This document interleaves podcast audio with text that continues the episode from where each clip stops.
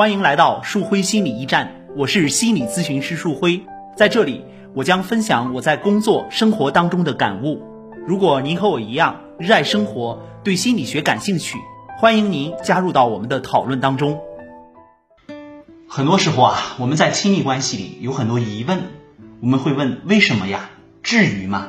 这样的问题。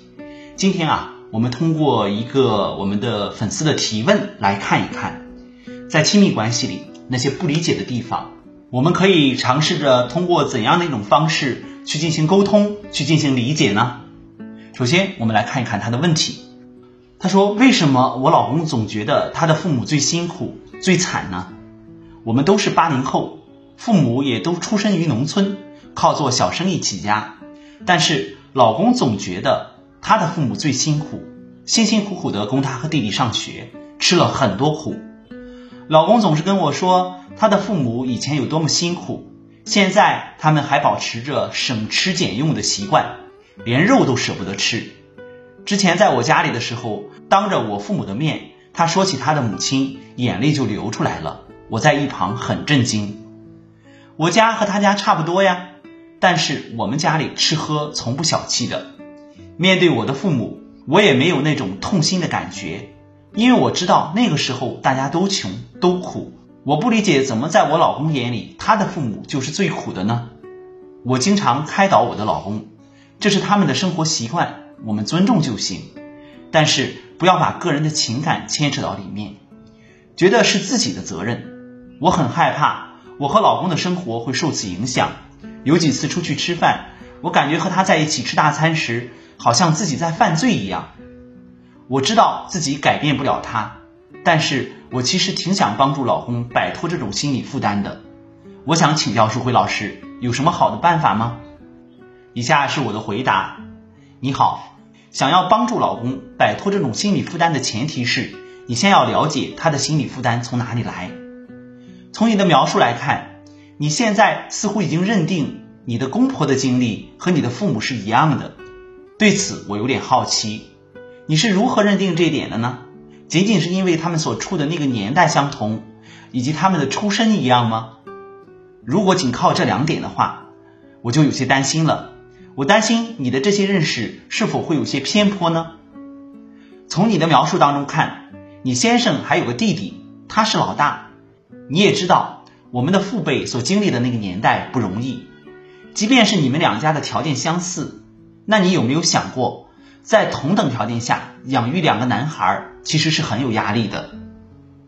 有句话叫做“半大小子吃死老子”，不说别的，光说饭量吧，男孩的饭量要比女孩大得多。更何况你先生还是老大，穷人的孩子早当家嘛。这句话流传了多年，是有一定的深意的。我感觉你可能不如自己想象的那么了解你的先生以及他的父母。你可能还不了解他们的家庭到底经历了什么。你既然选择嫁给他，就要尝试着从一个相对客观的角度去了解他和他的家庭，而不是仅仅因为他的表现和你的预期有所差异，他所感受到的你没有感受到，你就觉得他有些过分了。至少你应该看到，你的先生是一个有情有义的男人。现如今这样不忘自己的出身、懂得父母不易的男人已经不多了。我不知道。你在和他相处的时候有没有注意到这一点？你可能会说：“可是我觉得他做的实在有些过了呀。”可是你有没有这样想过？你先生做的有些过了，极有可能是因为他感受不到你是理解他的。那你需要做什么呢？当先生和你说老人的不容易时，你非但不要想办法去阻拦，还要鼓励他多说一点，多说说他们兄弟二人当年的经历，多说说那时。在他眼中，父母是怎样的？这样做至少有两个好处：第一是给了你先生一个释放的空间；第二是你可以借着他讲述一个又一个故事的机会，重新去感受你先生当年所处的环境以及他所过的生活。可能有了更多详细的了解之后呢，你就会发现，先生对父母的这份深情厚谊是有一定的历史原因的。在听先生讲述自己故事的时候。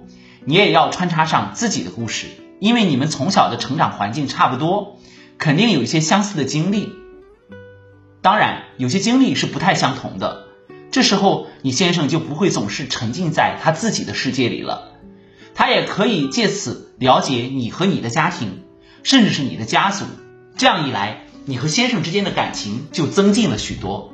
当然，你在处理和公婆之间的关系时，也要智慧一点。你可以再回去看他们，和他们聊天的时候，偶尔把你先生对他们的那份情感带出来。你可以跟他们开玩笑，告诉他们，看到先生对他们这么好，你都吃醋了，搞得你也想生个儿子了。这样一来，公婆和你的关系会离得更近一些，他们也会用各种方式告诉你先生，他们现在的生活很好。也会夸你是一个懂事的儿媳妇，会提醒你的先生好好珍惜你们的这份感情。你最后说道：“当你和先生在一起吃大餐的时候，你感觉到自己像是在犯罪，可见需要摆脱影响的不是你先生，而是你。你为什么会受到这样的影响呢？从你的描述来看，你对于父母过去的经历是蛮理性的。作为一名心理咨询师，我想我有必要提醒你。”在吃大餐时，你的反应绝对不仅仅是因为你先生提及的这些事情所导致的，你对你父母的情感也有可能是很深的，可能事实并不像你说的那么轻松。那时候你父母所处的环境的确是那样的，这不假。可是每个人所处的环境都是有差异的，对我们成长的意义也都是有所不同的。你可以想一下，有没有可能，当你看到先生对父母的那份情感？而你自己却没有的时候，这时候你会感觉到有点怪怪的，这里面可能隐藏着一些你难以觉察的内疚吧。因为这一部分隐藏的有点深，所以我点到为止。如果你能觉察到，愿意想一想的话，你可以进一步尝试一下。如果你感觉不舒服，那就算了。你可以更多的从当下你和先生的关系的角度入手，去多思考，多做努力，在亲密关系当中。我们能够帮到爱人的方式有很多，前提是我们先要理解在自己眼前的这个人。当你带着一些类似于“至于吗？是不是有些过分了”这样的想法和先生相处时，你的心里已经离先生太远了。亲密关系的很多问题就是这样一步一步堆积形成的。